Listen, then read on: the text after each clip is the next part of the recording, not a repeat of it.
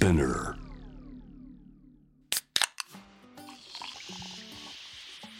44です。フェイバリットウィーケンド。この番組はあのミュージシャン、デザイナーなどのクリエイターたちがどんな休日を過ごし、どんなインプットをしているのか、私44がいろいろとお話を伺っていくトークプログラムです。今回はこの方をお迎えしました。シンガーアーティストのシャンユーさんです。こんにちは、シャンユーです。よろしくお願いします。よろしくお願いします。私たちはね、はい何回会ってるんだって感もじうねで、いろんなところで共演させていただいたりあとはクラブとかでもね、うんたまたま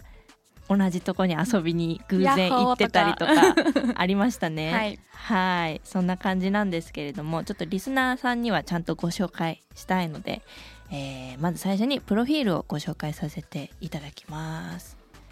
はい、えー本日のゲストのシャンユーさんは2018年9月からライブ活動を開始しました日本の女性ソロアーティストです、えー読み方はシャンユー。名前はボーカルの本名が由来となっています。えージャンルのねゴムをベースにした楽曲でミステリアスなミュージックビデオも公開中です。2019年5月22日に初の EP「初めての〇〇図鑑」をリリース。2020年にも6月5日デジタル EP「キキ」をリリースされています。そして2021年5月にはドトール愛が爆発したミラノサンド A をシングルリリースされています。ということでよろしくお願いしよろしくおます願いします。あのこのミラノサンド A がまさかのオフィシャルになるというニュースは本当にびっくりしましたいや、本当まさかのミラクルが起きうんて、私もなんか。本当非非公式で勝手に、まあ、ドトールさんの ドトール愛が爆発して本当作った曲だったから、あのドトールの皆さんのところにも届くと思ってなかったですし、うん。でも本当それこそそのドトールの皆さんに届いたきっかけが、うん。ラジオだったみたいで。そうなんだ。そうなんですよ。あの、まあ、ジェイブさんとかあの他のねいろんなラジオ番組でいろたくさんのかけていただいているのをドトールのスタッフの方がたまたま耳にしてうんなんか社内でこういうのがあるよっていう風にあの共有してくださってそこからあのミラクルが起きてっていう感じでしたね。その普段曲を作る時はどういう過程で作るの？普段は、まあ、なんか歌詞は自分で担当して、まあ、トラックはねあの剣持さんだったり他のあのトラックメーカーの人とやることもあるからお願いしているんだけど大体自分の家でそれこそ歌詞書いてとかドトール行ってとか本当、うん。なんか生活圏内のど,、うん。どこかしらにその日の気分で書いてとか朝の2時3時とかに急にやる気出てみたいなこともあるんだけど。スイッチがねスイッチがね。入る瞬間いつかわかんないんだよね。もっとなんかあと5時間ぐらい早く来てとか思うんだけど。そうそんな感じで作って。うん。バーってなんか自分で歌詞書いてみてとか全然思ってない言葉だけど部屋の中とか外とかに転がってる言葉でとりあえずラップのふわり作ってとか、まあ、なんかそういう感じではめてなるほどね。作ってますね。うん、その行き詰まった時はうん。どう、どうしどう解決してる？曲作りに行き詰まった時は、なんか私は体を動かすことがすごい好きだから、まあコロナの時は自分が思うペースではいけなかったけど、まあ、それこそあの登山がしあそう。この間富士山行ってなかった？この間富士山にようやく2年ぶり？へとかで行けて、まあ、それこそ富士山とかみたいに山に登りに行ったりとか、まあ、登れなくてもどっか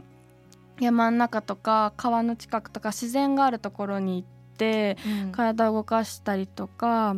それこそ最近だと結構毎日ハマっていってるのがなんか地域なんか自分が住んでる区とかのうん。区民プール、あー。そうそう区民プール。安いプール。そう安いプールがめちゃめちゃハマっててなんか1時2時間で400円とかで入れる。安いね。そう。からまあコスパもい、いいし、あと人が少ないからよくてそこで行ってあの息継ぎができるようになりたいのもあって、うん。そこのプールで毎日泳いでたりとか。息継ぎをできるようになりたいって思った理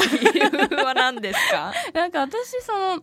あの海で遊んだりするサーフィンとかはできるから、なんか実家の実家がまあ海の方にあるのもあうんそうなんだ。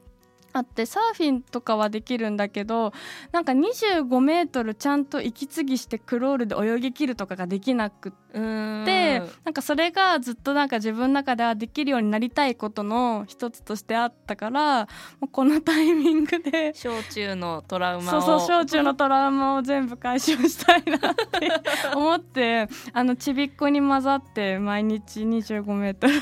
練習してますちびっこちゃんたちになんか言われたりとかしないの？でもなんか毎日顔合わせてるからあまた会ったねみたいなうん会釈ぐらいだけどなんか思ってるかもしれないですね。あでもなんか会釈しし合えるのっていいね、うん、そうそうそう。のなんかまあ一応他他、うん他人というか全く知らない人だけど、うん毎日その場所で居合わせることでお互いを認識してるってなんかすごい素敵だね。それすごい嬉しくてもうちょっとしたら話しかけてもいいかなとか思いつつ、うんタイミングをお互い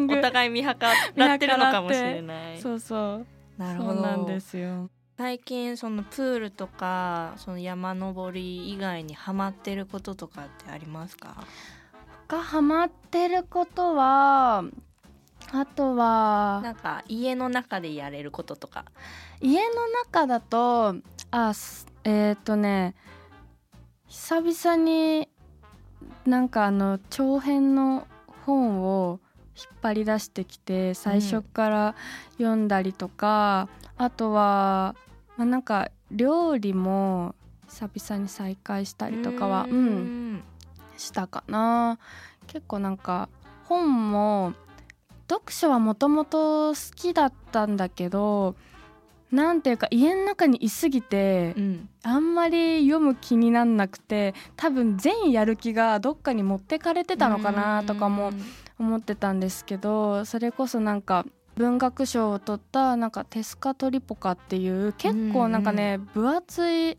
3 4センチくらいあのあるハードカバーの分厚い作品があって、結構分厚いね。そう結構分厚いんですけどなんかそれがあのようやく手に入ってうん。なんか読み始めたらすごい面白くってなんていうかそのメキシコとかペルーとかそのうん南米の方の、あのー構想とあと向こうのやっぱメキシコとかペルーって独特な信仰があるから神様、うん宗教？そうそう宗教があるから、なんかそれのつながりとかでなんかどんどん話が広がっていってそこメキシコとかペルーで起きてたことがどんどん日本にやってくるみたいな流れの話なんですけどなんかそれにすごいハマって2回ぐらい読んだりとか。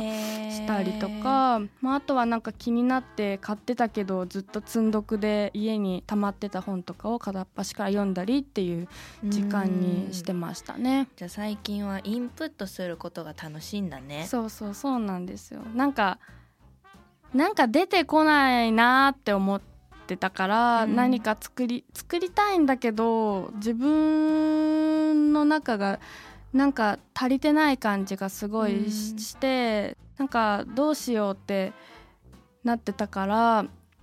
多分余計にインプットする時間を作りたいと思ってたのかもしれないのはありますけどね。まあすごくわかりますね、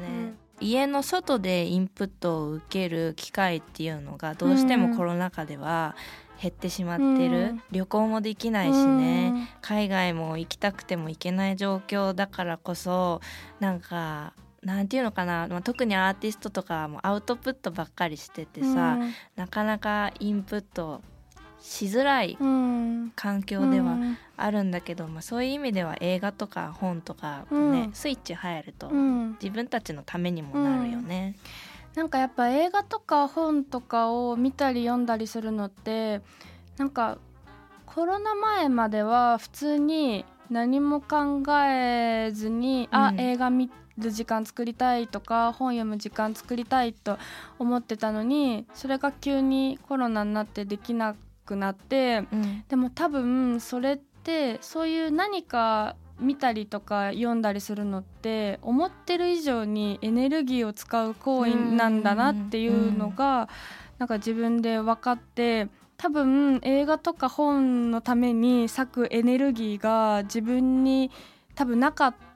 たし、減ってたんだろうなこの1年半ってすごい思ってでまあなんかようやくいろいろまあ、プール行ったりとか、うん。なんかそれこそいろんなことをしてそのエネルギーが戻ってきたからそういうあのまあ、アート作品もそうだけど映画とか本からエネルギーを吸収できるようになってきたのかな？とはちょっと自分で思ってますね。私もそうねコロナ始まって間もない時、うん。とかすごく浮き沈みがうん。激しくてそれこそ何にもやる気が起きなかった時期とかもあったし、まあ、映画とか本とか、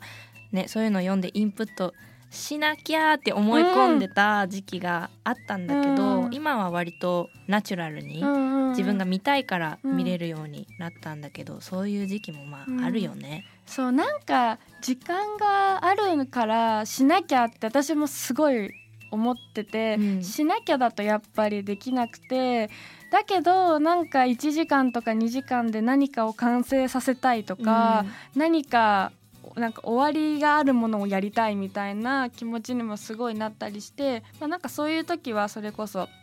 あのちょっと1時間とか2時間ぐらいで終わる料理とかを、うん。ちょっと適当になんかネットで調べてやったりみたいなことはすごいあって、あれはいいですよね。本当どんだけ時間かけても絶対終わりがある そうねも料理とか掃除とか。掃除とかね。なんか小さな目標を立ててうん。それを達成することがいいってよく言うじゃない、うんそういう意味で私も料理をねちょっとずつ始めて44キッチンってね、いう、りょうりょうさんそう料理ししかもなんかすごいのいっぱい作ってるって。いやいやいやでも私全然すごくないんだけど。でしょ？そうなんかねそういうのをやることでなんか気分転換になるから、うんそうそうそれはめちゃめちゃわかります。シャンユーちゃんはその料理のレシピとかってうん。どこから調べたりとかする、はなんか何々料理みたいな感じで入れて探してるんですけどあんまりなんかあの和食とかなんかそういうのは作る気持ちになんかなんなくて難しいもんねそう和食は。そう和食は。なんか今ずっとハマってるのはなんかギリシャ料理とか。うんギリシャ料理もなんか聞いてるだけで難しそうだけど。なんか名前だけ難しそうだけど私は勝手に簡単な解釈にしてて。勝手に解釈してて。なんかほんとそれこそ、まあ、夏とかだったらきゅうりとかトマトとかそういうなんかパプリカとかそういう野菜を全部刻んで、うん。なんかお酢とかとなんか混ぜたりとかするだけとかででなんかあこれになんかこのちょっとスパイスとかハーブとかを入れればギリシャ料理って呼べるんだみたいななんかそうそう、うん。そういうのをネットで見つけてきてひたすらどんな味するかわかんないけどやってみようみたいなうん簡単なやつばっかりなんか聞いた感じギリシャ料理ってヘルシーそうだね。ヘルシーヘルシーかも。そうね。ヨーグルトにオリーブオイルとキュウリ混ぜたりとかしててすごい組み合わせだね。すごい組み合わせ、うん。でもそれ美味しかった。へそうーそう。なんかそういうのが結構楽しくてそういうのばっかりやってるかな私は。うん。何料理が一番好き？自分が食べる、うん。エスニック系、ああそうなんだ、うん。タイ料理とか。タイ料理。でもタイ料理はやっぱなんかちょっとち難しいね。作るのが。あれ,、うん、あれは外に食べるもんだと思っちゃった外に食べ行くやつって思った、そうね。えじあゃあその行きつけのタイ料理屋さんとかはあったりするの？行きつけは渋谷のあのユーロスペース、うんっていう映画館とかそれこそエイジアとかの並びにあるあクルンサイアムあピンクの看板の。お店が可愛いやつだよね。あそうそうお店が可愛いところ。トゥクトゥクがあ看板になってる。そうそうそう看板になってる。あそこがめちゃめちゃ美味しくて。でも多分コロナになってからはねテイクアウトオンリーにあそうなんだ。そうなったりとかして、まあ、そこが好きなタイ料理屋、うんうん。で、まあ、ベトナム料理だったら渋谷のミスサイゴンっていう知ってます？うんうん。お店がめちゃめちゃ好きでその辺とかによく出没してますね。じゃあ大体渋谷にいるんだね。あそう渋谷？あそう渋谷にいます渋谷大好きなんだね。私渋谷大好き。ここ1週間はどんな1週間だった？ここ1週間はあなんか私最近急にネットフリックスの「ストレンジャーシングス」に本当この1週間くらいでめっちゃ長いやつ。ハマって 多分今シーズン3まであるやつなんですけど多分国内でブーなんかストレンジャーシングスのブームってもっと前に来てると思う、結構前に来ててその時にも絶対シャンユー好きだから見なよって結構な人に言われた気はするんだけどなんか見てなくて、うん。でなんか最近それこそネットフリックスで話題の「ミッドサマー」とか、うん。なんかいろいろ見てなかったなっていうやつを見始めたらネットフリックスでいろいろ見るみたいなスイッチが入っちゃって、うん。まあ、その流れで「ストレンジャーシングス」に行ったらいやみんな本当言うの合ってたなっていうぐらいすごい好きなハマってしまったと。ハマった作品でそれこそなんか朝の5時まで映画を見てちょっと2時間くらい仮眠取ってまたなんか作業したり映画見たりするみたいなうんなんか謎のスケジュール組んでまで 全部見るみたいな。そう本当1週間そんな感じで結構今睡眠不足です。あらネットフリックスネットフリックスを見たがために睡眠不足,、はい不足です。でもその気持ちはすごくわかります。なんか私もネットフリックスまあそのなんていうのかな自分の見たいシリーズがない時は見ないんだけど、う一回スイッチ入ると、うん。なんかもう続きが気になっちゃって、うん。最終話までなんか毎日見続けないと気が済まないんだよめちゃめちゃわね。かる。めちゃめちゃわかる。はい。じゃあ今後アフターコロナではどんな活動や行動をしていきたいと思ってますか？アフターコロナはなんかすごいそれこそこのコロナのゴールがマジで分かんないうん、い じゃつないですかまで続くかもわかんないもんね。分かんないしせっかくいいライブとかフェスとかいろんなイベントに出演が決まったりとかしてもその出演なんかイベント自体がなくなっちゃったりとかって本当あって未来のことをなんかなかなか考えにくくなったなーってすごいこの1年半くらいで思っててでも考えていかなきゃなって最近よく強く思ってるんですけどうん。なんかそういった中でまあ私は山に登ったりその自然の中で遊ぶことがまあすごい好きだったっていう好きっていうこともあってなんか最近は川について調べたりとか、うんまあ、川にまつわるあの、まあ、そこから派生して暗渠っていうこととか、まあ、いろんなそういうことを調べたりしていてでなんかそういう川とか、まあ、暗渠っていうなんか暗渠っていうのはもともと川だったけど今は川として使われてないものだったりするんですけど、そういったものを調べているとなんかこれから先の、まあ、渋谷もそうですし新宿もそうだけど都市部とか、まあ、いろんな街とかがどういうふうになんか変化していくかっていうことがなんか分かるヒントになっていくから私はそういうことを調べるのが今すごく好きで、なんかこの先自分が遊んだりとか生活する街がどういうふうに変化していくのを考えれるとなんか自分がその街でどういうふうに何を楽しいことを仕掛けたり、うん。発信したりしていくかを考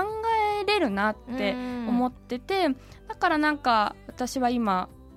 なんかこの先どうなっていくかをなんか勉強しつつ、なんかもっと自分の周りの同じ世代の人とかとなんか今考えにくいけど未来に対してどういうものを投げかけたらいいかうん。をすごい考えたいなってすごい思思ってやったりはしていますね。すごい面白い切り口だね、うん。だってもともと渋谷も原宿もさ川だったわけ、うん川だと。じゃんそれがあのーまあ、都市開発っていううんプロジェクトが始まったことによって埋め立てうん。られて、そこから今のキャットストリートができたりとか、まあ、東急があの百貨店がそこで始まったことで、うん。道玄坂があんな風そうに栄えたりとかっていう流れがあるから、うん。そういうところから自分の制作自分ができることを考えていくっていう考え方すごい面白いなって思いました。なんかこういう、まあ、それこそ SDGs とかの流れもあると思うんですけどここの部分がこういうものがあったらいいのにとか、なんかこっちのものに切り替えたらいいのにとかっていうのをまあなんか実現可能かどうかは置いといて考えることによってもしかしたら自分にはそのあの持ってない知識でもほそのアイデアを見た他の誰かがえそれってこういう風に置き換えてやれるんじゃないっていう、なんか仲間とかがもしかしたら見つかるかもしれなくって、うんうんうん。なんかそういうことによってなんかもっとひいろんな、まあ、ジャンル関係なしにいろんな人とのつながりを持ってあのこのなんていうかまあ日本もそうですけどこの国とかそのうん渋谷とかいろんな部分をなんか引っ張っていけるのかなっていうふうに私は考えてますね。めちゃくちゃしっかりしてますね。はいとっても素晴らしい話をありがとうございました。ということでね今回はシンガーアーティストのシャンユーさんをお迎えしました。今日は本当にありがとうございました。ありがとうございました。ヨンヨンがお送りしていますフェイバリットウィーケン今回お迎えしたシャンユーさんの活動内容や新しい情報はシャンユーさんのインスタグラム、ツイッターなどでチェックしてみてください。またシャンユーさんがおすすめしてくれた内容はバドウィーケンダーニュースとしてツイッターのバドワイザー公式アカウントバドワイザージャパンでも順次載せていくのでぜひチェックをお願いします。ということで44でした。バイバーイ。